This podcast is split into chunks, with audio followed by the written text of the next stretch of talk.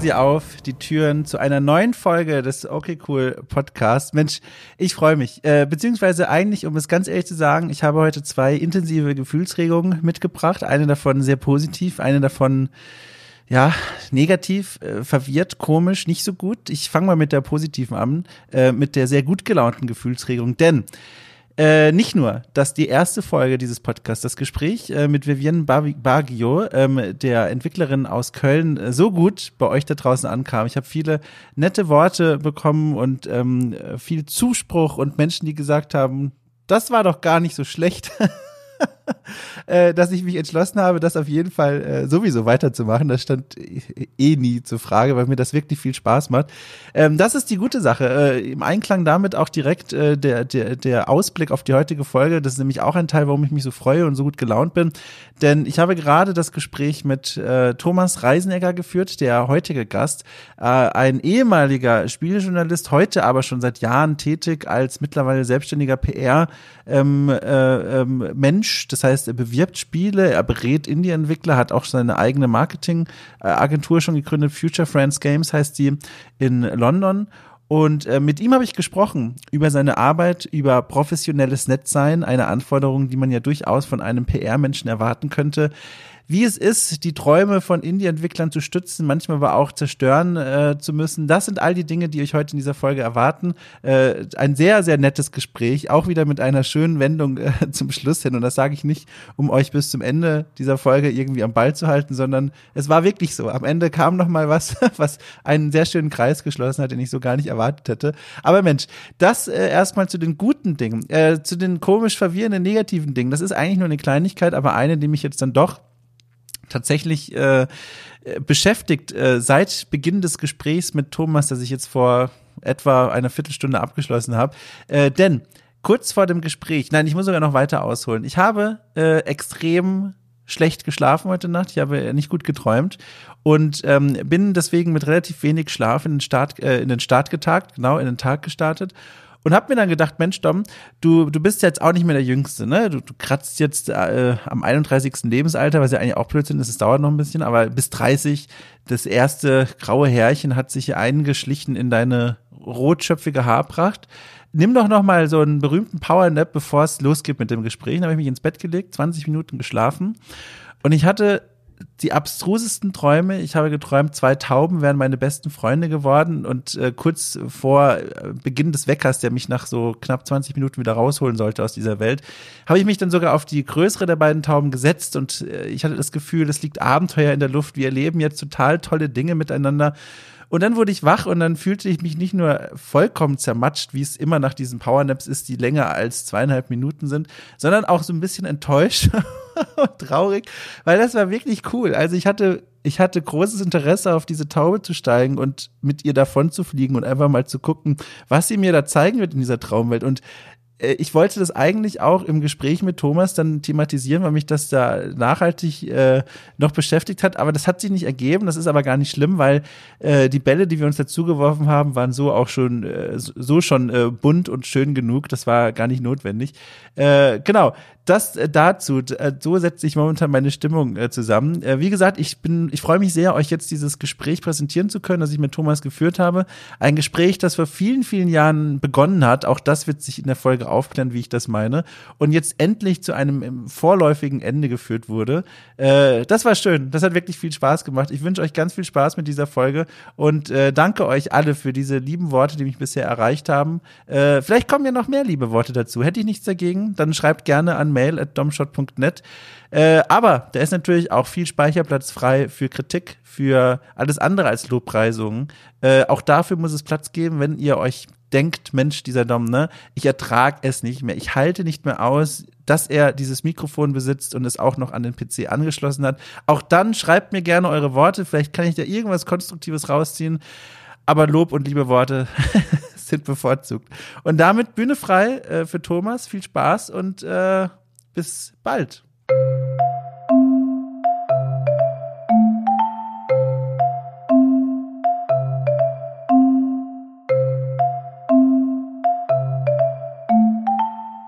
Bist du überhaupt noch aufgeregt bei solchen Aufnahmen? Weil du, hast ja äh, äh, schon seit einigen Wochen, Monaten sogar deinen eigenen Podcast. Bist du überhaupt noch aufgeregt, wenn man dir ein Mikrofon entgegendrückt und sagt, guck mal hier, wir reden jetzt miteinander? Also bei Podcast eigentlich nicht. Aber es ist wahrscheinlich ein schlechter Gedanke, weil mein Gehirn einfach denkt, ach, das nimmt man jetzt auf und das kommt dann später ins Internet. Also bei so echten Talks oder Veranstaltungen bin ich weit nervöser.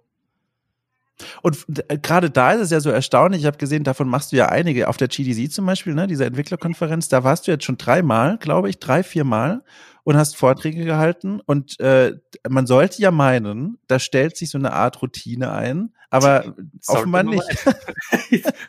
man sollte ja meinen, man wird mit der Zeit besser, dass man die Dinge gut vorbereitet. Das sind halt relativ viel Arbeit, die Vorträge. Mhm. Also da hat man so wie ein Supervisor, der über die Talks drüber schaut und da muss man dem wir das über Skype präsentieren und dann nochmal revidieren. Ja, aber das ist mal bis zur letzten Woche. Also keine Ahnung. Ach, also, ah, ja. Talk schreiben ist halt nicht mein Hobby. Also ich brauche halt echt den Druck. Also wie, wie in der Schule oder Uni. Oh ja, ja, ja. Ich weiß, was du meinst. Ich habe auch tatsächlich ähm, äh, immer, wenn ich, also immer, wenn ich, das klingt so, als würde jede Woche eine Einladung zu einem neuen Talk reinfliegen, was halt überhaupt nicht der Fall ist. Aber wenn ich mal das Angebot bekomme, dann merke ich das auch immer, dann fängt immer dieselbe Mühle wieder an. Ich denke mir, okay, du weißt, was passiert, wenn du jetzt wochenlang nichts machen wirst und erst eine Woche, ah, obwohl eine Woche ist auch zu großzügig, zwei Tage vorher anfängst, dir Gedanken zu machen. Es wird furchtbar, mach es nicht. Mittlerweile habe ich das raus und fange dann tatsächlich äh, vernünftig, wie ich bin, äh, an, rechtzeitig, aber ich habe ganz, ganz lange immer diesen Fehler gemacht, wirklich äh, viel zu knapp vorher anzufangen, nicht aus Faulheit, sondern einfach so, ein, so eine Mischung aus Angst, äh, mhm. so ein bisschen Prokrastinieren und ich glaube einfach noch mehr Angst. Einfach so dieses, ich schieb's auf und dann muss ich mich damit nicht auseinandersetzen. Aber es ist ganz schlimm. Das ist eine ganz schlimme Angewohnheit. Aber ich stecke bei den Talks nochmal recht viel Zeit rein. Ja. Also, also ich sehe halt dann so, dass ich das quasi Last Minute machen, einfach improvisiere, weil das, das ist nicht so meine Stärke. Aber es ist dann einfach so, dass ich ähm, zwei Tage davor sehr viel Zeit reinstecke. Mhm. Also mein Flug zur GDC, wer immer neben mir sitzt, Glückwunsch. Der sieht einfach die Lippenbewegungen von meinem Talk 15 Mal im Replay, weil ich das dann nur durchgehe. Und dann sind die Talks ja auch noch auf Englisch. Ist das für dich überhaupt ein Problem? Weil, also wenn ich jetzt, wenn ich jetzt von meinem geistigen Auge die mhm. biografischen Eckdaten, die man ja von dir so weiß in der Öffentlichkeit quasi, du, du lebst ja mittlerweile in Brighton, hast daher deine PR- und Marketingagentur Future Friends. Mhm man sollte ja meinen, Englisch ist quasi für dich wie, wie eine Nudelsuppe so, ist nichts Besonderes. Das gibt's täglich quasi, kannst du dir auf den Teller machen und fühlst dich wohl damit. Und dann könnte man ja denken, na gut, die Sprachbarriere kann es ja nicht sein. Oder ist es eben doch so, dass du trotz deines neuen Wohnsitzes, der mittlerweile gar nicht mehr so neu ist, äh, immer noch so auch dann denkst, upsala, auf Englisch wird's noch ein bisschen schwerer? Also, wohnst jetzt seit kurzem auch London. Also. Oh, ja, äh, Glückwunsch, aber, oder? Ja. Also sagt man da Glückwunsch? Ähm, bis man die Mietpreise sieht, ja. Aber oh prinzipiell falls man schon, ja. Na, ist ja gut. Aber ähm, das Ding ist mit Englisch, in meinem Kopf klingt mein Englisch tiptop astrein, mhm. bestes Englisch Native Speaker und deswegen ist es auch während die Talks überhaupt nicht schlimm und ich denke gar nicht dran und Englisch läuft einfach eh automatisch. Ähm, schlimmer wird es, wenn ich die Talks später auf YouTube anschaue ähm, ich werde erinnert, dass ich aus der gleichen Gegend wie Arnold Schwarzenegger stamme. ja. Aber ist das, ist das was, was dich dann sehr verunsichert oder guckst du da äh, mit einem grinsenden Mund und Auge drüber und denkst dir, na gut, das kann man halt nicht verbergen. Genau, es ist das Zweite. Also ich meine, eigene Talks anschauen ist schon ein bisschen hardcore, ich probiere es ab und zu, mhm. länger als 20 Minuten schaffe ich es nicht, aber mein Gott. Also ich, ich habe tatsächlich dasselbe Phänomen bei mir auch beobachtet, was dieses Englisch-Dings angeht. Ich meine, ich habe es natürlich auch in der Schule gelernt und so weiter und dann gucke ich auch Serien sehr gerne auf Englisch zum Beispiel oder Filme, weil ich das Gefühl habe einfach, dass mir das äh, auf Englisch einfach besser gefällt, weil auch, auch die Sprecher einfach mir besser gefallen. Mhm. Und dann kriege ich immer so den Eindruck, mein Gott, ich, wenn ich es nicht wüsste, ich bin im Grunde ja Engländer. Also so gut, wie ich diese Serien verstehe. Es ist ja gar kein Problem. Ich kenne also quasi jedes Wort. und dann spiele ich zum Beispiel irgendein Spiel online sein. Die Teammates sagen irgendwas und ich schalte mein Mikro ein, drücke quasi auf Aufnahme, ne, rücke nochmal das Sprechbumsel von meinem Mund zurecht und sage was und denke aber auch direkt in diesem Moment, oh mein Gott, du bist so deutsch einfach. Alle haben gehört. Ich werde nie wieder den Mund aufmachen. Das ist richtig schlimm. Ist so, aber ich finde es vor allem lustig, weil wir ganz viel mit verschiedenen Indie-Entwicklern zusammenarbeiten und die müssen halt oft Interviews auf Englisch gehen oder englische Events machen oder sowas. Ja, und da bist du dann, äh, äh das sind ja oft auch nicht Native Speaker dann, oder? Das genau. ist ja dann ein sehr bunter Haufen. Und die sind auch total nervös und ist natürlich Klischee und eine, eine kleine Stichzahl, aber gerade die deutschen Entwickler, mit denen wir zusammenarbeiten, sind oft total so, ah, ist mein Englisch gut genug und Ach. mag ich echt nicht. Und das ist eigentlich dann immer super. Und dann haben wir öfter, keine Ahnung, spanische, italienische Entwickler, was eigentlich machen wir weniger gut ist, aber die haben halt einfach keinen Genierer. Also die ist dann einfach so, mein Gott, halb Spanisch, halb Englisch, gehen wir. Das ist übrigens, das ist übrigens ein super Stichwort. Das wollte ich, eine von den vielen Dingen, die ich dich auf jeden Fall fragen wollte und unbedingt fragen wollte. Mhm wie kommen eigentlich die Leute zu dir und zu euch? Also vor allem, wenn es ja dann auch noch deutsche Entwickler sind, warum gehen die zu einem PR, zu einer PR-Agentur, die ja nicht in Deutschland sitzt zum Beispiel? Man sollte ja meinen, okay, ein Indie-Team aus Deutschland, also ein kleines Entwicklerteam, die ein kleines Projekt an den Start schieben, da ist es ja naheliegend, in Deutschland erstmal nach einem PR-Team zu schauen, die sich irgendwie um die kümmern können, äh, mit der Werbung, mit dem Marketing, mit dem Vertrieb und all dem ganzen Kram. Wie, wie, wie kommst du an die Leute ran? Gehst du da wirklich dann, keine Ahnung, in deinen Netzwerken auf Entwickler zu und sagst, guck mal hier, wir haben noch einen Slot äh, ab Februar, ne? Habt ihr Lust? Also wie macht man das? Also prinzipiell, ich glaube, warum wir vielleicht das, also ich bin jetzt quasi der Österreicher im Team, der in England wohnt, aber die anderen drei, bei uns sind alle drei Engländer. Ähm, der Grund, warum man ein englisches Team vielleicht als Deutsch hat, ist, glaube ich, einfach, dass man aus Budgetgründen oft kann man sich halt nur AP-Agentur leisten als kleines Team. Und dann macht man halt mhm. normal Englisch. Also dann sucht man sich halt wen, der einfach Englisch im Fokus hat. Deswegen würde ich sagen, oft amerikanische oder UK-Agenturen haben da halt einen, einen leichten Standortvorteil. Und im Sinne vom Netzwerk, also wie wir quasi mit Indie-Teams in Kontakt treten, ist oft einfach auf Twitter angeschrieben werden oder einfach in, wirklich in gewisse Netzwerke drin sein. Mhm. Wo sie zum Beispiel, es gibt jetzt so die Indie Arena in Deutschland, den Indie Megabooth mhm. in die, in, für US-Events. Ähm, die haben zum Beispiel so Mailinglisten, wo die ganzen Leute drin sind, die schon mal Aussteller waren dort und die fragen sie dann gegenseitig. Oder es gibt da so Game mhm. Developer Slack-Channels und ich glaube, da wird man halt hin und her empfohlen mit der Zeit. Das heißt, es, ihr lebt dann viel von dem guten Ruf oder muss man die da auch dann richtig umwerben? Also ich, ich, ich bin, wie gesagt, das ist nicht meine Arbeitsrealität. Ich bin mehr, das weißt ihr selber, ich schreibe ja dann über Spiele und über Communities, aber ich bin quasi nicht bei diesem Prozess dabei, wo bevor Entwickler ihr Spiel wirklich veröffentlichen, dann irgendwie mit der PR in Kontakt treten.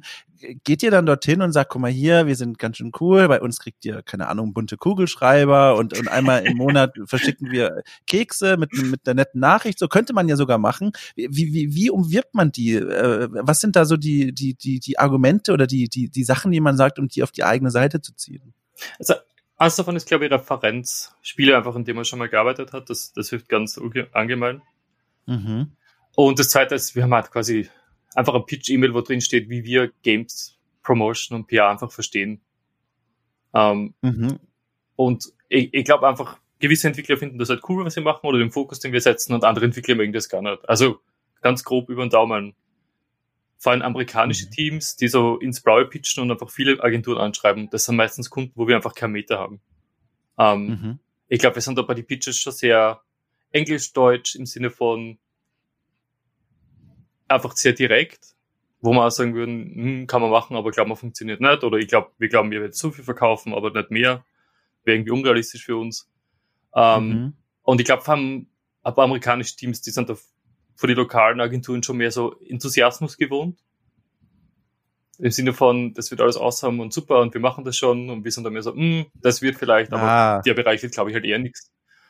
Um, ähm, und eben, es gibt Teams, die finden das super, die sind so, ey, appreciate your honesty und cool machen wir. Und da gibt es ja Teams, die finden das ganz furchtbar und sagen, kannst, ihr seid jetzt schon demotiviert, bevor ihr angefangen habt. So ist los. also gnadenlose Ehrlichkeit und runterziehen ist Teil des quasi des Selbstverständnisses. Was, was steckt da noch drin? Was, was steckt in diesem, in diesem Pitch noch so drin, dass ihr den Leuten sagt, guck mal, so verstehen wir unsere Arbeit. Kannst du das mal so umreißen? Weil es würde mich schon sehr interessieren, wie ihr euch da selber seht. Ja, also ein großes Ding ist auf jeden Fall, dass wir probieren, so ehrlich sein wie geht. Eben, wie gesagt, es macht halt auch mehr Sinn für uns, mit Teams zu arbeiten, die die Erwartungshaltung teilen. Weil wenn wer erwartet, er verkauft 10 Millionen Stück und wir glauben, er verkauft 10.000 und dann ist Ziel erreicht, sind wir happy und der mega traurig, weil wir verschiedene Ziele gehabt haben. Also mhm. das macht halt wenig Sinn. Und sonst, was bei uns groß beim Pitch ist, dass wir probieren, ähm, einfach die, also sehr on-trend sein, einfach aktuellen Dinge ausprobieren. Ähm, und einfach viel, also ich glaube, viel vor Games Promotion ist einfach Dinge ausprobieren. TikTok für User, cool, mhm. probieren wir mal. Machen wir fünf Posts, wenn die dann funktionieren, lassen wir es halt vielleicht wieder. Aber vielleicht ist es eine gute Plattform für uns. Ausprobieren. Ähm, und das, das gleiche ist einfach Fokus setzen. Also ganz klar, Pressearbeit ist wichtig, YouTuber sind wichtig. Was aber auch super wichtig ist, was für PR-Agenturen derzeit nur weniger machen, ist, dass man einfach sehr Steam-fokussiert arbeitet. Dass man mhm. schaut, dass die Steam-Page richtig aufgesetzt ist, dass man die richtigen Steam-Tags findet, dass man die ganzen Boxen im Backend richtig tickt, damit man im Steam besser weiterempfohlen wird, weil die Plattform einfach riesig ist und der Traffic ist einfach ungemein. Also mhm. alles, was man machen kann, damit man Steam-Featuring kriegt, ist halt einfach überlebensrelevant für die meisten Studios. Äh, zu der äh, Steam-Seite, also Steam, äh, wer es noch nicht gehört hat, riesengroße Vertriebsplattform für PC-Spiele vor allem. Ähm, eigentlich die größte, Monopol könnte man sagen. Äh, nicht Monopol, aber schon die größte Plattform, auf der es wirklich Spiele gibt auf dem PC. Ähm, und wenn man sich so eine Seite mal anguckt, dann sieht man da eine ganze Reihe Informationen. Man sieht eine Produktbeschreibung, was ist es eigentlich für ein Spiel, man sieht so eine Feature-Überlist, was kann dieses Spiel eigentlich, wie viel kostet es.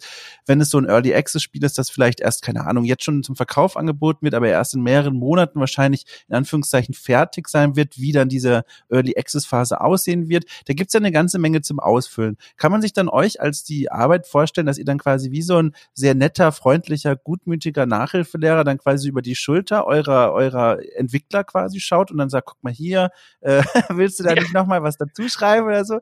Fällt dir dazu nicht noch was Besseres ein? Wie, wie läuft das denn? Oder guckt ihr am Ende quasi wie so eine abgegebene Prüfung drauf und sagt, ja, also du hast dir Mühe gegeben, aber mach mal lieber anders. Uh, ich würde sagen, ganz unterschiedlich von Team zu Team, je nachdem, was die halt brauchen. Also es gibt für Teams, da starten wir den Prozess quasi gemeinsam, da schreiben wir dann die Spielbeschreibung mhm. oder, oder helfen Screenshots machen, aber Teams haben das schon alles fertig, dann machen quasi nur die Review davon. Und vor allem, weil wir halt wirklich mit kleinen Indies zusammenarbeiten, schauen wir halt meistens äh, quasi mit den Mitteln, die wir haben, wie kann man das meiste draus machen. Mhm. Und das, das ist wirklich oft also Priority setzen. Das kann auch sein, dass man sagt, okay, das ist jetzt kein Pressespiel, aber ein Spiel, das vielleicht gut auf Steam funktioniert. Wir schreiben vielleicht ein paar Presse-Mails, aber ist jetzt einfach nicht wichtig. Ähm, es ist mhm. jetzt viel wichtiger, dass wir jetzt äh, ein zweites Gameplay-Video haben, das auf Steam genau erklärt, wie das Spiel funktioniert. Oder bei dem Spiel ist es jetzt viel wichtiger, dass wir ganz viel Twitch-Streamer kriegen. Und beim nächsten Spiel ist es vielleicht alles schon tip-top. Da schauen wir dann, kann man extra Guerilla-Marketing machen oder müssen wir Community mhm. aufbauen, braucht man einen Discord-Server. Also es ist wirklich ganz verschieden für jedes Projekt, was jetzt einfach am meisten Sinn macht. Hm, ich verstehe. Du hast da übrigens was gesagt, was ich mir ganz kurz aufgeschrieben habe und notiert habe, weil ich da unbedingt nochmal reinhaken wollte. Du hast gesagt, ähm, ein Teil eures Selbstverständnisses und Pitches ist, so ehrlich sein, wie es nur irgendwie geht. Also vor allem transparent sein, und den Entwicklern sagen, das ist realistisch, mit diesem und jenem Erfolg oder auch nicht könnt ihr rechnen. Das beißt sich ja, und das ist meine Frage, weil ich das nur irgendwie annehme, ja so ein bisschen mit, mit den Anforderungsset, dass du quasi eine biografische Station davor äh, haben und anbringen musstest. Denn, wenn ich es mir richtig recherchiert habe, war warst du ja vorher auch schon in der PR tätig, vor Future Friends, aber eben noch nicht mit einer eigenen Agentur. Genau. Hast du für, für Spiele wie zum Beispiel äh, Northgard und, das finde ich ganz besonders toll, für Blackwood Crossing PR gemacht. Mhm. Blackwood Crossing auch deswegen toll. Ähm, in der ersten Folge dieses Podcasts, die vor einer Woche erschienen ist, ähm, da habe ich mit Viviane Baggio gesprochen, einer Entwicklerin aus Köln und die, ähm, der habe ich erzählt von Blackwood Crossing. Äh, das war so eine Randnotiz, über die dann ich doch bisschen mehr gesprochen habe, als ich wollte, weil ich dieses Spiel ganz fantastisch finde. Ja. Ein ganz süßes, verträumtes Spiel, das irgendwie von, von der, von der, von dem, von Abenteuern von einem Geschwisterpaar erzählt und wie sie so zu ihren Eltern stehen, nur so ganz vorsichtig, grob mal gesagt, ohne zu viel zu verraten. Und worauf ich hinaus möchte ist, da kann ich mir vorstellen, dass du als PR-Mensch damals vor allem, vor allem auch in, in Gesprächen mit der Presse, ja eigentlich jetzt nicht, also wie sage ich das, nicht unbedingt ehrlich sein musstest, sondern vor allem professionell nett oder? Ist das so eine Fähigkeit, die du da irgendwie kultivieren musstest, professionell nett zu sein zu Leuten, die irgendwann über die Spiele mal schreiben werden, die du betreust und bei denen es vielleicht wichtig ist, dass sie einfach gut gelaunt sind während des ganzen Termins? Ist das was gewesen, was du lernen musstest, professionell nett zu sein? Ähm, ich glaube nicht absichtlich gelernt. Ich glaube, das kriegt man halt einfach so mit. Ähm, ich glaube, das war von unserem letzten also von dem quasi die Agentur, wo ich davor war, bevor ich mir eigene gegründet habe. Das war ich glaube, eine super Einstellung, die ich vom Chef dort gelernt habe, dass man quasi die Influencer und Pressepartner, das sind ja Partner, mit denen man über Jahre zusammenarbeitet mhm. und mit denen, die er so sieht und denen er, also denen so ehrlich wie möglich ist, im Sinne von jetzt nicht, jetzt jedes Spiel nicht overhypen und sagen, das ist das beste Spiel ever, du musst das ausprobieren, 400 Follow-up-E-Mails, sondern die Leute quasi nicht professionell darüber informieren und wenn es ihnen gefällt, ist es cool und wenn es ihnen nicht gefällt, dann natürlich nicht. Und wenn sie einen Code haben wollen und sie zerreißen das Spiel quasi, weil es ihnen nicht gefällt, fair enough, ist ja dann in ihrem Job. Also halt mhm. auch nicht nachtragend sein und einfach, ja, einfach verstehen, wie die Leute ihr Geld machen, wie die Leute ihren Job machen und da wie die Entwickler ihren Job machen und einfach schauen, dass man das Ganze professionell abhandelt, aber halt auch, ja, quasi nicht niemanden anlügt, weil das, das bringt halt auf lange Sicht einfach nichts. Mhm. Da habe ich übrigens auch äh, Erfahrungen gemacht, also jetzt auf Presseseite, mhm. bei Events, wo ich wirklich gemerkt habe, äh, das war unangenehm, wo, wo PR-Menschen also so explizit darauf bedacht waren, dass ich gerade den schönsten Tag meines Lebens erlebe und auch auf so eine Art, wo ich dann mir gedacht habe, also das sind doch, das sind doch äh, empathische Menschen, die müssen doch sehen, dass es irgendwann reicht, nachzufragen, wie mein Tag ist und ob ich gerade Spaß habe, wenn ich da schon sitze mit einem weinenden Auge quasi, mit einem einem Fuß schon im Bus nach Hause ich einfach nur, ich einfach nur gehen möchte, weil ich nicht mehr kann. Und dann immer noch so die Frage kommt, möchtest du noch ein Häppchen? So, wir, wir haben oben noch, noch so, so gratis Würstchen. Ist du nicht? Und das habe ich so oft erlebt, dass dann so, äh, das sind dann so richtig unerbitt, also aus, aus bestem Sinn natürlich, das sind ja liebe yeah. Menschen, aber die nehmen das dann so ernst, dieses, wir müssen als PR dafür sorgen, dass es den Presseleuten gut geht. Da fühlte ich mich wirklich erschlagen und ertränkt in Freundlichkeit und also aggressiver Freundlichkeit. Da fand ich das dann immer sehr nett. Ich erinnere mich auch noch an Termine, wo du auch dann als, als, als PR-Mensch dabei warst. Das fühlte sich tatsächlich immer sehr ehrlich an. Also sehr, sehr nett einfach. Und dann dachte ich mir aber auch direkt, oh Mann, ey, der Thomas, der ist gar nicht mit dir befreundet, das ist doch nur seine Masche, der möchte ehrlich nett sein und so. Du sollst dich genauso fühlen. Da war ich in meinen Konflikten, aber das war ein viel schönerer Konflikt als, oh mein Gott, bitte lass mich doch in den Bus steigen, ich kann nicht mehr. Aber man muss sagen, in der Regel ist es halt auch nicht gespielt, sondern echt, weil die meisten Game-Journalisten Influencer, die sind halt einfach nett, die haben das gleiche Hobby, ja. die kommen dorthin, weil sie das Spiel ausprobieren wollen. Das ist jetzt halt ungefähr der, der Beratungstermin beim Steuerberater, der uns sagt, man muss eine Steuernachzahlung jetzt haben. Also es ist eh mhm. eh quasi ein lustiges Setup. Also da draus quasi was Unangenehmes machen, ist eh schon nicht so leicht, würde ich fast sagen.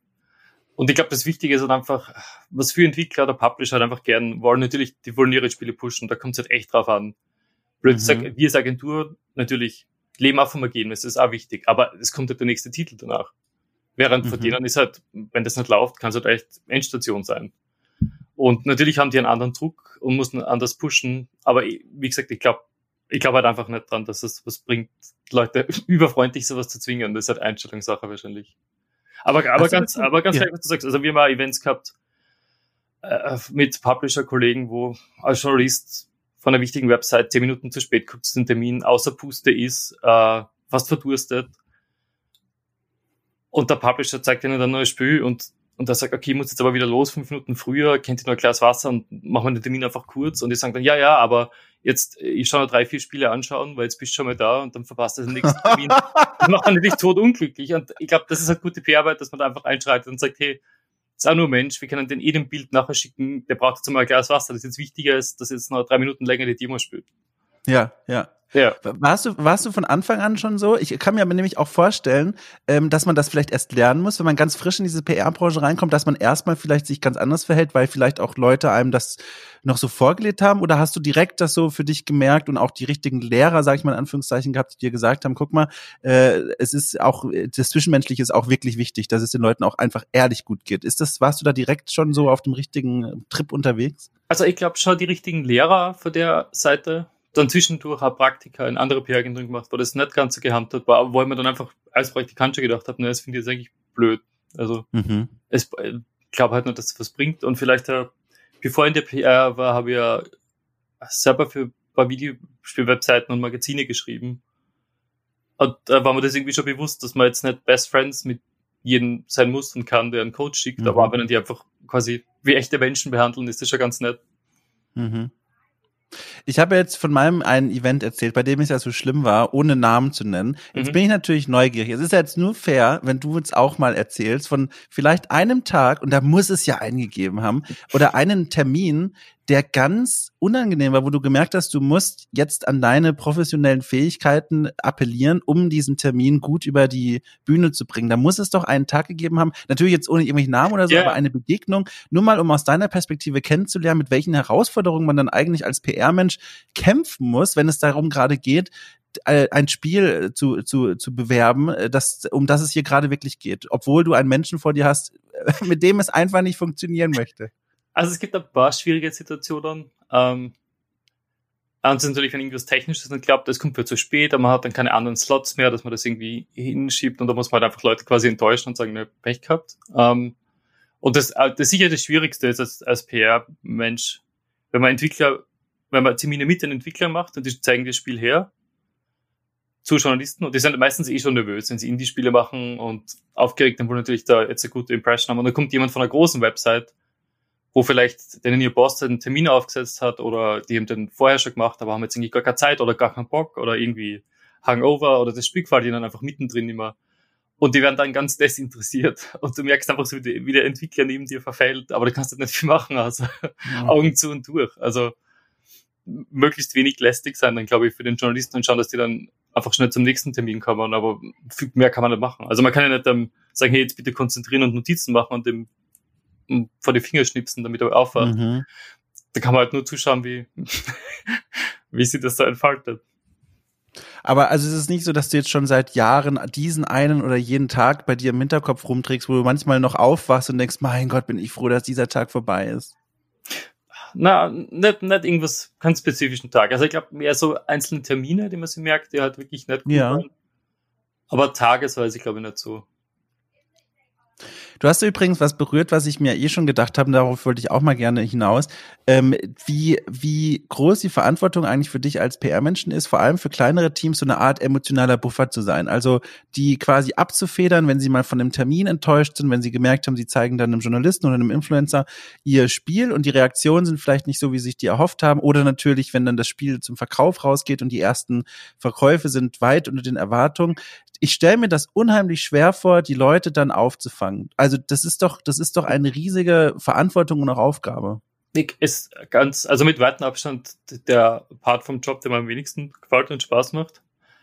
Und ich glaube, das Einzige, was da helfen kann oder hilft, ist einfach, das lernt man mit der Zeit immer mehr, ist einfach Erwartungshaltung. Mhm. Ähm, Gerade bei, sagen wir mal, irgendwer macht ein total schönes Narrative Game, das halt echt coole Story hat, total bewegend ist, das sind halt oft Dinge, die sie auf, zum Beispiel auf Steam oder auf anderen Plattformen dann nicht so gut verkaufen. Aber wenn sie zum Beispiel viel Medieninteresse kriegen. Also du kannst jetzt sagen, du kriegst einen Washington Post Artikel und verkaufst halt aber weit unter die Erwartungen trotzdem. Ähm, dass da eine große Diskrepanz ist zwischen Aufmerksamkeit und was dann wirklich verkauft wird. Also quasi mhm. Spiele, wo vielleicht viele Leute gern drüber lesen, aber weniger Leute das dann wirklich kaufen. Und gerade bei den Dingen ist es, glaube ich, Erwartungshaltung. Also da probieren wir halt echt im Erstgespräch schon sagen, ganz ehrlich, andere Spiele, die echt top, top, top waren und super Preise gewonnen haben, haben sie so und so gut verkauft ungefähr. Wir, glaub, wir glauben, das ist so die obere Grenze, die ihr erreichen könnt. Mhm. Ähm, wenn das für euch nicht genug ist, dann sollte man wahrscheinlich nicht zusammenarbeiten oder dann, dann passt halt was bei der Erwartungshaltung nicht. Aber man sollte halt einfach den, das eine Videospiel nie so als geschlossenes Ding sehen. Also wenn du mhm. quasi ein erfolgreiches Spiel, das sie vielleicht nicht verkauft, aber super Promotion kriegt, ähm, oder super Reviews. Damit kannst du super EU-Förderung fürs nächste Spiel kriegen. Vielleicht unterschreibt ein Publisher für den nächsten Titel. Du könntest super Work for Hire Opportunities dadurch kriegen. Vielleicht baust du eine Community mhm. auf und das Spiel Nummer vier wird dann erfolgreich. Also ich glaube, es ist einfach wichtig, dass man Indies dazu erzieht, dass es äh, ein, ein langer Prozess ist, oft, dass man erfolgreiches Indie-Studio hat und einfach nicht das One-Hit-Wonder ist und dann ist es vorbei.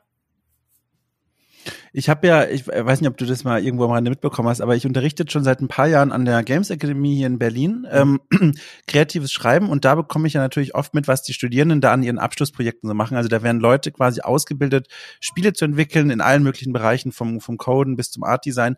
Und da merke ich auch ganz oft, die Projekte sind zum einen total, also überwiegend total interessant und vielversprechend und ich kann mir einfach nicht vorstellen, wie ich sowas jemals hinkriegen könnte. Ich bin immer sehr, sehr begeistert, was da alles schon passiert von Leuten, die vielleicht erst zwei, drei Semester dabei sind. Auf der anderen Seite bekomme ich in den Gesprächen dann immer mit, dass da echt so eine, so eine, ähm, ähm, ähm, ich umschreibe es mal vielleicht so als grüner Knopf-Mentalität herrscht. Das heißt, die erzählen dann davon, dass sie dann sich schon, schon freuen und ganz gespannt sind und fast schon mythisch verklären diesen Moment, wenn sie dann alle dieses Spiel entwickelt haben in ihrem kleinen Team, drei, fünf, vier Leute. Mhm. Und dann sitzen die daheim vor ihrem PC und ähm, dann ist der Tag des Releases, der Tag der Veröffentlichung, dann drücken die auf diesen roten und jetzt geht der, äh, auf diesen grünen, jetzt geht der Verkauf los Knopf und dann ist der Erfolg da. Das ist so, das ist so die Erwartungshaltung, der ich immer wieder begegne, dass du auf einen Knopf drückst, wenn alles geschafft ist und dann ist Geld da, dann ist der Ruhm da, dann ist der Erfolg da und äh, da denke ich mir schon als PR-Laie, ich glaube, ihr werdet traurig sein. Äh, also das ist ja gar nicht bös gemeint, aber ja. das, das kann ja gar nicht klappen, oder? Genau das. Also es sind oft Erstgespräche, die super laufen, bis zu dem Punkt von der Erwartungshaltung kommt. Und dann ist halt Schicht im Schacht. Das ist halt, ja. halt ist eh blöd, aber das, das bringt halt einfach nichts. Also wir vergleichen es halt oft mit der Musikindustrie. Ähm, ich glaube, der Gedanke ist halt oft von im Videospiel, hey, du drückst den Knopf und dann bist du erfolgreich. Oft haben halt Entwickler einen IT-Background und die werden pro Stunde zahlt oder können kalkulieren, wie gut sie Software ungefähr verkaufen wird. Und ja, und Videospiele sind halt Entertainment. Das ist halt so, wie wenn man ein Album macht. Also wenn jetzt irgendwie vier Leute sie im Keller einsperren, machen ein Album und stellen es einfach auf Spotify und das war's und sagen niemandem was davon. Mhm. Also die Erfolgschancen hat ungefähr so, wie man einfach was auf Steam stellt und schaut, was passiert. Also natürlich, es, ja. es passiert ab und zu. Also äh, einer in, keine Ahnung, zigtausenden wird dann trotzdem über Nacht One-Hit-Wonder, weil das Spiel oder die Musik einfach so toll ist, aber meistens halt eher nicht. Ja, kannst du mal so versuchen einzuschätzen, würde mich ja mal sehr interessieren, mhm. wie hoch so der Anteil ist an Leuten, die nach Gespräch mit euch entweder sagen, also wo ihr quasi merkt, die, die, da scheitert es an der, äh, an der Erwartungshaltung, die entweder sind nicht interessiert in der Zusammenarbeit oder hinterfragen plötzlich komplett, äh, ob sie jemals das Richtige gemacht haben mit ihrer Berufswahl. Wie, wie, wie hoch ist da dieser Anteil an Leuten, die dann sagen, nee, okay, das wird irgendwie nicht funktionieren, wenn das so aussieht mit der Erwartungshaltung? Ich würde vielleicht sagen, 50-50, aber das hat schon, da ist schon ganz viel Vorfilterprozess. Also die meisten Leute schreiben halt per E-Mail zurück und haben dann vielleicht gar kein Gespräch oder wir sind einfach ausbucht. Also die Leute, mit denen wir schon reden, sind schon relativ wenig im Vergleich zu den Leuten, die uns anschreiben. Und davon mhm. gehen halt auch noch viele weg. Ist denn momentan überhaupt eine gute Zeit, Spiele zu veröffentlichen? Also nicht zu veröffentlichen, lass mich anders sagen, Spiele zu entwickeln und dann als Indie-Entwickler zu sagen, guck mal, und jetzt haue ich das Ding raus und möchte erfolgreich sein. Ist das momentan äh, eine Zeit, in der das erfolgreich sein kann? Und mit momentan, mhm. ähm, das lasse ich mal bewusst ganz weit offen, ob du diesen Zeitraum mit sehr eng nimmst mit hier Corona-Pandemie oder mit das Jahr 2020. Äh, fällt dir dazu eine Antwort ein? Also ich glaube, es ist eine echt gute Zeit zum Spiele machen. Man muss sich, glaube ich, bewusst sein, dass einfach Spiele machen leichter ist, als es je zuvor war. Und deswegen machen einfach mehr Leute Spiele. Es gibt mhm. super Engines, alles ist gratis. Jeder kann Social Media benutzen. Also du kannst theoretisch ohne große Vorabkosten einfach ins Game Development einsteigen. Dadurch gibt es einfach viel mehr Konkurrenz. Ähm, ich glaube, zwei richtig gute Dinge, die es momentan gibt. Eines ist Steam für Entwickler, mhm. die große Plattform für Entwickler schimpfen über Steam weil das sehr algorithmusgetrieben ist, ob ein Spiel erfolgreich wird oder nicht. Ähm, aber das hat auch viel Vorteile. Steam gibt dir irrsinnig viel Daten, irrsinnig viel Background-Knowledge für andere Spiele, für deinem eigenen Spiel. Du kannst echt ziemlich gut voraussagen, ob du erfolgreich wirst oder nicht. Und was du machen musst, damit du erfolgreicher wirst. Also auf Steam gibt es mhm. was, das heißt die Steam-Wunschliste, die Wishlist. Ähm, das können quasi einfach User benutzen. Und wenn man ein Spiel wishlistet, dann kriegt man an dem Tag, was erscheint, eine E-Mail wo steht, mhm. Spiel ist jetzt erhältlich. Oder wenn es auf Sale geht, kriegt man eine E-Mail, wo steht, Spiel ist erhältlich. Und das ist so quasi die wichtigste Metric im Steam-System momentan, an, an was gemessen wird, wie viel man verkaufen wird und wie viel Featuring man im Store selber bekommt. Mhm. Ähm, dadurch kann man aber relativ genau ablesen, also nicht hundertprozentig, aber wenn man über und Daumen sagt, man verkauft nochmal die Hälfte seiner Wishlist in der Launchwoche, kommt das schon hin und das ist vielleicht 10, 20, 30 Prozent falsch nach oben und unten, aber es ist nicht 100 Prozent, 200 Prozent falsch. Mhm. Also du kannst den meisten schon ungefähr wissen, wie viel du verkaufen wirst. Und das siehst du da.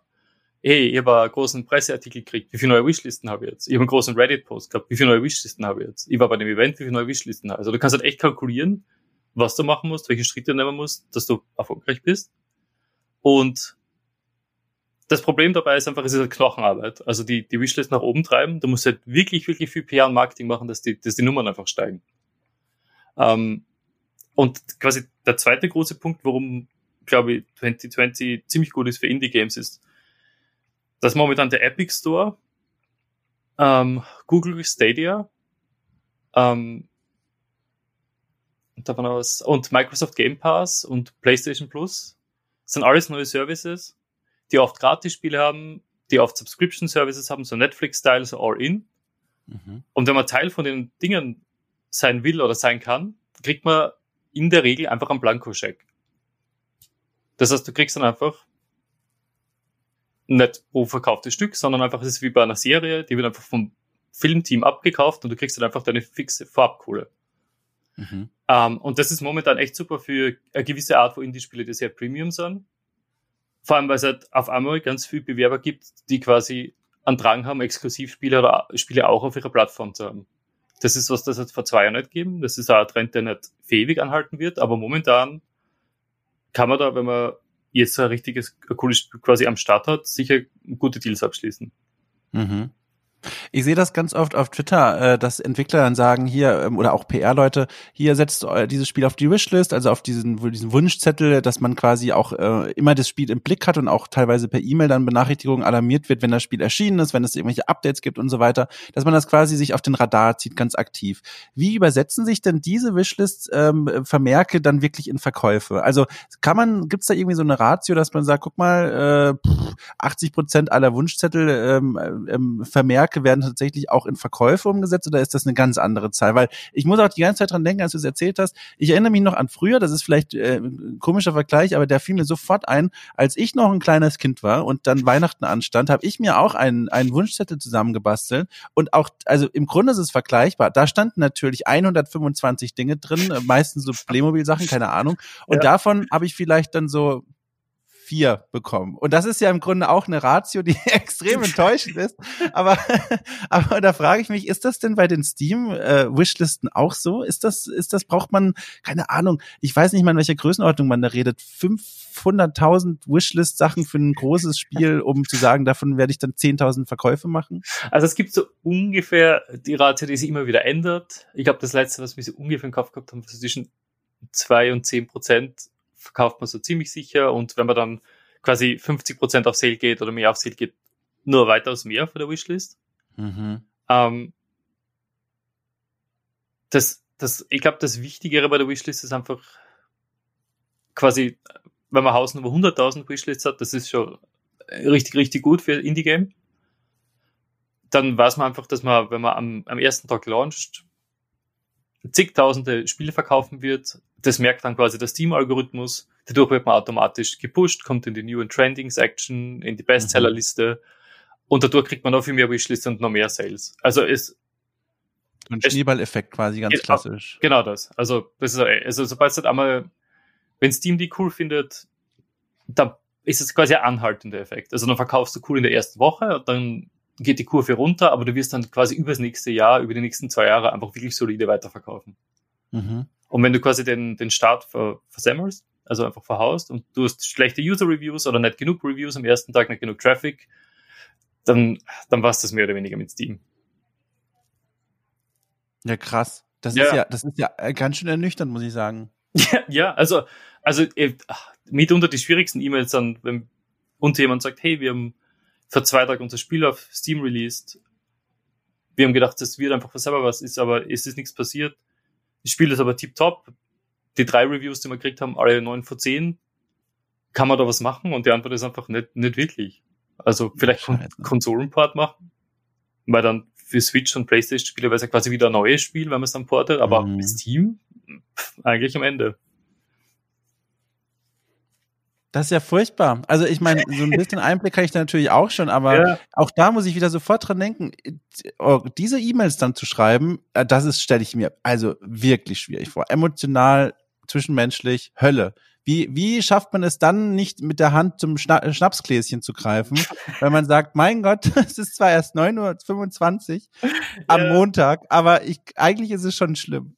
Es ist, es ist halt schlimm, aber es ist einfach, es ist halt part of the game und es mhm. ist äh, einfach, Spiele machen ist ja an sich, glaube ich, so dermaßen schwierig. Also ich habe mal bei Game Jams mitgemacht oder mit Freunden probiert, kleine Spiele machen.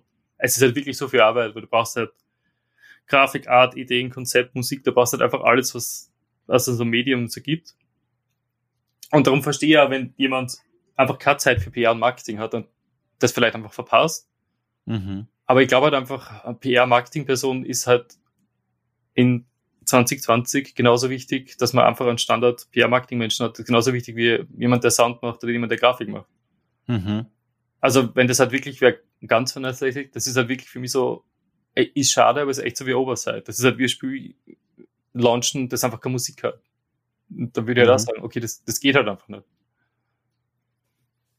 Also ist auf jeden Fall hart, aber ja. Ja das ist natürlich jetzt auch eine äh, spannende Randbemerkung, die du da gemacht hast, dass du bei Game Jams schon selber irgendwie dich mal versucht hast an diesen Spielen. Ist das gewesen, einmal entweder aus der Leidenschaft für das Hobby, weil du gesagt hast, Mensch, ich möchte auch mal ein Spiel machen, ich komme jederzeit mit so vielen kreativen Entwicklern zusammen, oder hast du durch deine Einblicke mit deiner Arbeit das Erfolgsrezept quasi gefunden. Du wusstest da, zu diesem Zeitpunkt ganz genau, guck mal, dieses Spiel, das wird sich so gut verkaufen. Ich muss es nur machen. Was hat dich von diesen beiden, äh, von diesen beiden Emotionen zu diesem also, Game Jam geführt? Also sicher ganz ehrlich. Aber ganz, also ganz sicher ersteres. Ähm, ja. Einfach die, einfach weil ich einfach gerne Videospiele spiele und mache und natürlich auch viele Freunde habe, die Entwickler sind, äh, Hobbyentwickler oder Leute, die Software entwickeln, nicht unbedingt Videospiele und die natürlich wissen, dass ich PR mache und wir dann über Videospiele reden und dann sagen, hey, eigentlich du kannst programmieren und du kannst Art und die könnt ihr den Trailer schneiden. Wie wär's, wenn wir halt zusammen ein Game Jam machen, ist ja einfach lustig. Also vor allem jetzt momentan, wo man nicht so viel aus dem Haus gehen kann, haben wir auch schon, mhm. haben wir auch schon Game Jam gemacht. Weil es ja, ist ein gutes Wochenende. Hat man am Schluss was Kreatives gemacht, es macht halt echt Spaß, die Leute, die mitmachen, lernen was dabei, also finde ich cool. Hast du denn, äh, äh, was war denn deine Aufgabe dann beim Game Jam? Äh, der Witz liegt ja nahe, dass du dann rumgelaufen bist und den anderen Entwicklern gesagt hast, kommt mal hier. ich hab, mach hier die, wollt ihr einen Termin bei unseren Prototypen? Aber du hast bestimmt was Richtiges gemacht, was richtig Handwerkliches, oder? Also, ich habe jetzt mit der gleichen Gruppe Leute drei Game Jams gemacht. Ähm, beim ersten Game Jam haben wir dann schnell draufgekommen, dass ich abgesehen vom PR-Marketing relativ talentfrei bin, was man so am Videospiele verwerten kann da bin ich relativ viel rumgesessen, äh, Cafés gemacht, Red Bull gemacht. Das war halt noch vor äh, Corona-Zeiten. ähm, beim zweiten Spiel haben wir dann absichtlich was quasi Narrative heavier gemacht, damit ich halt mehr mhm. schreiben kann.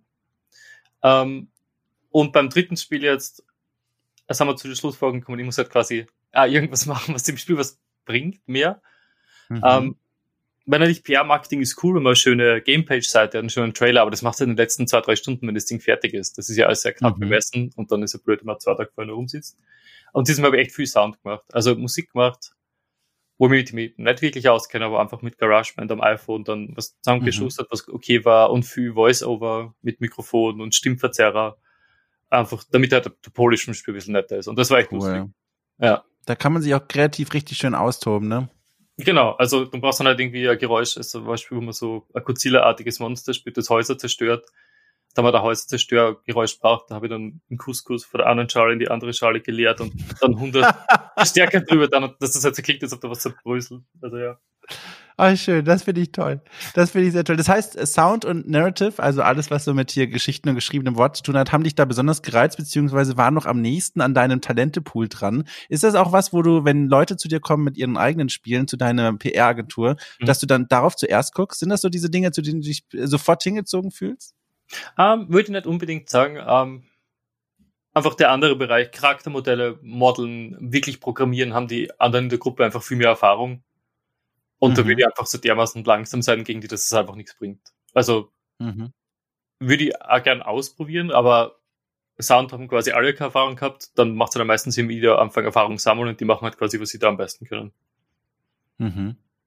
Aber jetzt mal tatsächlich mal auch ernst äh, gefragt von mir, ähm, mhm. könntest du dir denn vorstellen, jetzt äh, äh quasi irgendwann mal auch äh, tatsächlich auf die Seite der Spieleentwickler zu wechseln, weil ich merke bei mir, ich bin jetzt schon seit, also was heißt schon, ist jetzt auch noch nicht so lange, fünf, sechs mhm. Jahren jetzt im Journalismus tätig und ähm, habe da auch viel mit Entwicklern auch persönlich dann zu tun und ich finde es immer unheimlich faszinierend, vor allem was so Narrative Designer machen, so die, die Quests schreiben, die Charaktere schreiben, die Geschichten schreiben und ich merke, wie bei jedem Interview ich immer noch so eine Frage reinschummle, die mir gar nichts für meinen Artikel bringt, sondern nur so, ja. ah, wie hast du das gemacht eigentlich? So, wie, welches Tool benutzen du da so?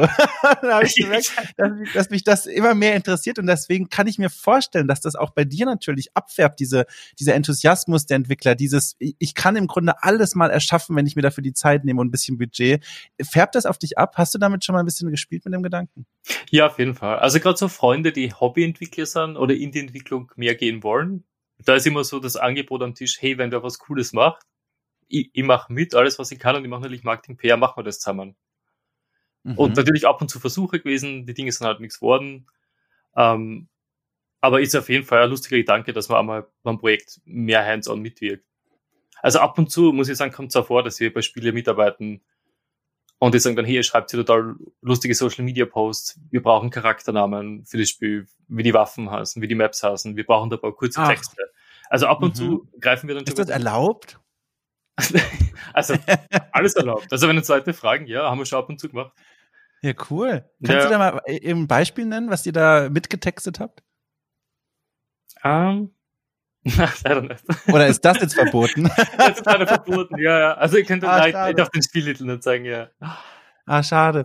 Hm, ach, schade. Aber das hätte mich jetzt mal sehr interessiert. Aber das ist ja auch cool. Dass da, das heißt, man kann wenigstens so ein bisschen mal so äh, mitmischen und so ein bisschen. Genau. Und ich aber, kann mir auch vorstellen, das fühlt sich. Ja, bitte, ja. Aber on, on topic, also wenn du, ich weiß nicht, ob du das gesehen hast, aber wenn du an Spiele schreiben interessiert bist, die Entwickler von 80 Days und, und Heavensward, das sind so Narrative Games. Ja. Inkle Studios, das sind echt super und die sind auch dafür bekannt, dass sie quasi ihre eigene Engine für Textspiele geschrieben haben, für textbasierte Spiele die Ink Engine, die ja für so Narrative Games benutzen. Ähm, und sind also für unsere Lieblingsstudios. Und die machen jetzt gerade ein neues Spiel. Ähm, ich glaube, es ist so im King Arthur Universum. Mhm. Und haben jetzt gerade gesagt, sie würden gerne im Spiel quasi so Short Stories und Bücher verstreuen, die alle mhm. für User geschrieben worden sind. Also das ist gerade der Call offen, wenn jemand eine kurze Geschichte schreiben soll, könnte, wäre super. Und die, die gelten echt so als der Peak an Narrative Games, was mal gutes Schreiben betrifft, sind die halt ganz, ganz hoch angesehen, würde ich sagen, in der Branche. Also was du Glück versuchen willst. Das ist so lieb, dass du das sagst. Ich habe den nämlich gesehen und seit Tagen ist dieser Tab bei mir offen. Dieses, äh, äh, guck dir das mal genauer an, fuchst dich da mal in so eine Geschichte rein. Und es ist so lieb, dass du es immer sagst, weil das war jetzt nochmal der Impuls quasi. Das war der letzte Schubser über den Rand quasi, dass ich mir jetzt sage, ach komm, weißt du, ich probier's mal aus. Das reizt mich schon. Also auch als kleine, Sch ich, ich sehe es einfach als Schreibübung. Das ist genau das, was ich jetzt von dir gelernt habe in diesem Gespräch. Erwartungshaltung managen. Äh, ich erwarte nicht, dass ich dann nächste Woche dort einsteigen kann als ähm, Head of äh, schreiben, sondern äh, aber, aber ich, du hast vollkommen recht. Das war jetzt nochmal eine schöne Erinnerung für mich. Das reizt mich schon, weil ich will auch mal gerne einfach so, wie sagt man so in, in diesen Tierdokus immer sich die Hörner abstoßen. Ich will einfach mal machen und dann kriege ich auch so ganz fieses Feedback von mir aus zurück, aber dann weiß ich halt auch Bescheid. Dann, dann hat mir mal jemand gesagt, dass ich das nicht kann und dann ist auch gut. Dann werde ich bestimmt auch weinen und mich für ein paar Tage lang einfach einsperren, aber das ist in Ordnung. Dann kriege ich mal Feedback und jetzt gerade ist in meinem Kopf noch so mhm. alles im Bereich des Möglichen so. Es ist so also, ich habe das Gefühl, ich könnte das, aber, aber ja, ich weiß es nicht. Immer wird halt besser mit der Zeit. Natürlich, gerade bei solchen Dingen denke ich, wenn man halt dann da reinkommt und Short Story in dem spürt, ist sie erstens da lustig und cool, aber zweitens auch, wenn man sie dann woanders quasi bewirbt oder mit einem anderen Indie-Studio ja. redet. Das ist natürlich eine Tip-Top-Referenz, also ja, man wird tatsächlich, man wird tatsächlich besser. Ich habe das auch bei mir äh, im Journalismus beim Schreiben gemerkt, wenn ich zurückdenke, als ich mich nach, boah, ich weiß nicht, wie viele Jahren ich mich dann in Festanstellung selbstständig gemacht habe und zum allerersten Mal mhm. ohne vorherige Redikatur, ohne Besprechung im Team einen Text geschrieben und abgegeben habe für Feedback.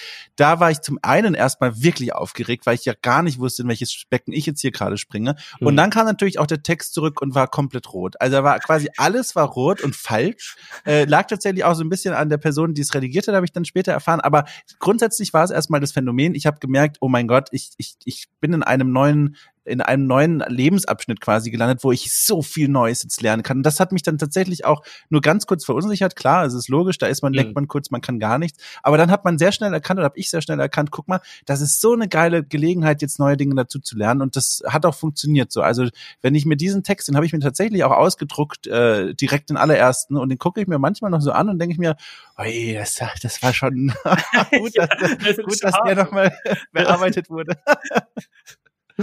Ja, da ist es wahrscheinlich genauso. Ja, ja, ich, ich glaube, ich werde das jetzt mal wirklich zum Anlass nehmen. Das ja, ist übrigens ein ganz schöner roter Faden in diesem Podcast. Ist ja jetzt erst die zweite Folge. Und mhm. in der ersten Folge habe ich ja, wie gesagt, mit Vivienne gesprochen. Und ähm, sie hat mir auch äh, gegen Ende des Gesprächs einen, einen Job-Hype angeboten als ähm, jemand, der für ein Spiel, so ein Dating-Spiel, wo es um Hunde gehen wird, mhm. ähm, wo du quasi, äh, das war eine ganz süße Idee, wo äh, äh, Menschen, die ähm, im Park umherlaufen, von ihren Hunden quasi zueinander geführt werden und du spielst den Hund und musst quasi versuchen, ein Herrchen oder ein Frauchen für dein Frauchen oder Herrchen zu finden. Ne? Und, und damit das klappt, musst du dich mit dem anderen Hund gut verstehen. Und dann, und dafür hat sie gesagt, könnte ich mir überlegen, mal was zu schreiben. Und das war auch so, ach, das ist ist so nett. Ihr, ihr gebt mir alle Jobs. das ist so nett. ja, ja, total cool. Aber bitte mach Ja, nicht ja. ein Hundespiel, das klingt top. Ja, ich kann dir nur empfehlen. Äh, hör, hör ruhig mal rein in die erste Episode. Du kannst auch vorspulen zu den letzten zehn Minuten, da sprechen wir drüber. Äh, aber äh, würde mich traurig machen, wenn du spulst. Aber da geht quasi um dieses Hundeding. Und das war, das war echt nett. Und jetzt auch noch du, das ist schön. Das ist sehr spannend. Ja, eben. Wie das der Game Development Podcast, wie du, wie du, wie du Narrative Writer Aber dann, dann mache dann mach ich ja euch aus Versehen dann äh, direkt Konkurrenz, weil du hast ja, das habe ich noch gar nicht äh, erwähnt oder gesagt, aber das will ich unbedingt, diesen Future Friends Podcast. Und den finde ich ja sehr nett. Ich habe da reingehört und der ist ja eigentlich gar nicht an mich gerichtet. Der richtet sich ja eigentlich, und korrigiere mich, wenn ich das falsch verstehe, an andere Entwickler und Leute, die in der PR arbeiten, um quasi so ein bisschen zu erzählen, guck mal, äh, das sind die Dinge, die wir wissen, so sieht, so könnte erfolgreiches Publishing aussehen, auf diese Dinge sollte man achten, wenn man ein Spiel rausschiebt. Ähm, und, und das sind so, so kleine, so, so Kniffe, wo ich mir vorstelle, die könnte man, so könnte auch so bei euch so ein Meeting aussehen, dass ihr quasi zu einem Entwickler sagt, guck mal, äh, auf Steam brauchst du eine knallige Produktbeschreibung, keine Ahnung so. Und das finde ich so ganz nett bei dem Podcast, der erlaubt, zumindest habe ich den Eindruck, so einen Blick hinter Kulissen, bei denen ich noch gar nicht wusste, dass ich da eigentlich dahinter blicken möchte. Ja, also, also erstmal danke. Und es ist einfach wirklich eh für die Nische vor der Nische ausgerichtet, aber halt wirklich für Indie-Game Mhm. Entwickler, Leute, die irgendwie Interesse am Marketing PR haben. Und es kommt wirklich draus, dass wir quasi jeden Tag in der, in der Früh ein Team-Meeting machen, wo wir an zwei Stunden halt reden, was da passiert ist im, in der Welt der Spiele und was wir heute so machen. Mhm. Und da haben wir, oft, haben wir uns, es gibt halt oft auch Themen, die sind einfach wirklich schwierig in einem Blogpost gut zusammenzufassen. Wo man uns gedacht hat, wenn man einfach ein Gespräch hört, ist es ja einfach viel leichter zum Verstehen, weil man halt die Nuancen in der Stimme ein bisschen hört und einfach äh, leichter verstehen kann, um was da geht. Und muss man ehrlich Mhm. sagen, für uns einfach wesentlich weniger Arbeit ist. Also halt einen guten, Ja. Blog, einen guten Blogpost schreiben, da sitzt ja eine Woche, einen guten Talk schreiben genauso, am- einen guten Podcast aufnehmen über ein Thema, über das ich jeden Tag re- rede und einfach tiptop informiert bin, weil es mein Job ist, full-time, all the time, ist relativ wenig Vorbereitungszeit gefragt. Moment, an einem guten Talk sitzt du einen Flug lang. Das haben wir ganz am Anfang des Gesprächs äh, festgehalten. Ja. da sitzt du eine Woche. Ja, also, also im Flug, also im, im Flieger übe ich dann quasi nur mehr Ach so. den Talk. Also, so, also ach so. wirklich, also mit, also für den GDC-Tag Vorbereitung, da bin ich ungefähr zwei Wochen um Das glaube ich. Das mehr oder weniger ich. ausgenockt. Einfach, äh, aber wie du sagst, ein großer Grund davon ist sicher auch die Universität und gerade GDC ist halt einfach, da sitzen halt echt die Top-Entwickler in der, in der Audience. Man Da sitzen alle, ne? Da sitzen alle. Da, da, oh Gott, da, da ist die Vorbereitung, glaube ich, so wichtig und da wird man auch automatisch hingepusht, dann wirklich auch sich gut vorzubereiten, kann ich mir vorstellen. Auf jeden Fall, ja. Da will man halt Ja. einfach auch möglichst schlau ausschauen. Ja, schön, äh, Thomas. Ich habe äh, ganz viele Fragen gehabt. Ich freue mich vor allem deswegen auch, dass das jetzt heute geklappt hat, weil, wenn du dich noch erinnern kannst, äh, obwohl ich wollte das so gar nicht einleiten, weil wenn du jetzt sagst, du kannst dich nicht mehr erinnern, dann, dann bricht das mir so ein bisschen das Herz. Aber ich sag's jetzt erstmal, wenn du dich, äh, das habe ich schon wieder fast gesagt. Also ich lasse mich anders anfangen. Vor einigen Jahren äh, sahen wir uns zuletzt tatsächlich ähm, auf äh, der Amaze, dieser wunderschönen kleinen ähm, Indie-Festival für, für Spiele hier in Berlin, für kleine Indie-Spiele. Und da haben wir miteinander gesprochen und da hattest du mir erzählt von deinem, von deinem, von deiner Zeit als Spielejournalist. Da ging es darum, äh, weil du hast tatsächlich ja vor dieser ganzen PR-Arbeit ja als Spielejournalist gearbeitet und über Spiele geschrieben. Und ähm, als ich dann meine ganzen Fragen ausbreiten wollte, die sich um die PR drehen, weil das waren mehr oder weniger ähnliche Fragen, wie die ich heute auch gestellt habe, Mhm. kam irgendeine Unterbrechung. Irgendwas ist passiert, ich weiß nicht mehr, da kam jemand dazu oder ein lautes Musikgeräusch war, keine Ahnung. Irgendwas war und dann wurde dieses Gespräch unterbrochen. Und das war jetzt ein roter Faden, der jetzt quasi jahrelang in meiner Wohnung lag und darauf wartete, dass ich ihn endlich zu Ende führen kann. Und ich bin wirklich, also wirklich, ich fühle mich gerade so richtig erleichtert, als hätte ich so ein Kapitel in meinem Abenteuer, das sich Leben nennt, geschlossen. Ja, das, ist so, das ist sehr schön. Also ja, ich glaube, du bist Narrative Writer während des Spiels. oh Mann. Ja, genau, aber da freue ich mich sehr. Das ist einfach ein gutes Gefühl. Äh, aber das hat Spaß gemacht. Ähm, ich danke dir vielmals für dieses Gespräch ähm, und wer weiß, vielleicht hören wir uns ja äh, wieder mal, wenn du dann tatsächlich auf die Seite der Entwickler komplett gewechselt bist, weil dann habe ich, glaube ich, eine ganze neue Reihe an Fragen, die ich dir stellen werde. Ja, danke für die Einladung und dann, ich mache natürlich gern PR für deine Spiele. ja, schön. Ja, mal gucken. Ich komme erst mal vorbei und dann wird, wird obwohl ich es besser weiß, meine Erwartungshaltung einfach zerschellt. Ich komme dahin. Ach Gott, ich sehe es schon. Komm mit meinem Dating-Hundespiel. Ich weiß es schon. so, äh, Thomas, äh, äh, wir hören uns, würde ich sagen. Ja, machen wir.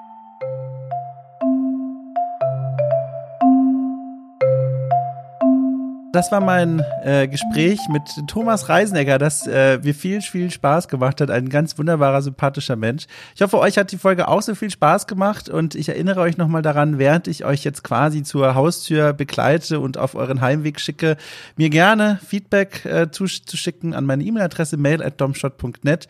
Ähm, gerne auch einfach mal so bei OK Cool reinschneiden und einfach mal schauen, was da so für Artikel erschienen sind, denn dort passiert natürlich auch eine ganze Menge noch zusätzlich zum Podcast. Und nicht zuletzt, wenn ihr von euch selber denkt, Mensch, ich wäre doch der perfekte Gast oder die perfekte Gästin für dieses Format, dann schreibe ich diesen Menschen doch auch einfach mal eine Mail oder ich kenne jemanden, der jemanden kennt oder die jemanden kennt. Auch dann gerne einfach Wortmeldung an mich. Ich nehme alle dran. Ich freue mich sehr und wünsche euch noch eine ganz fantastische Zeit. Äh, bis nächste Woche.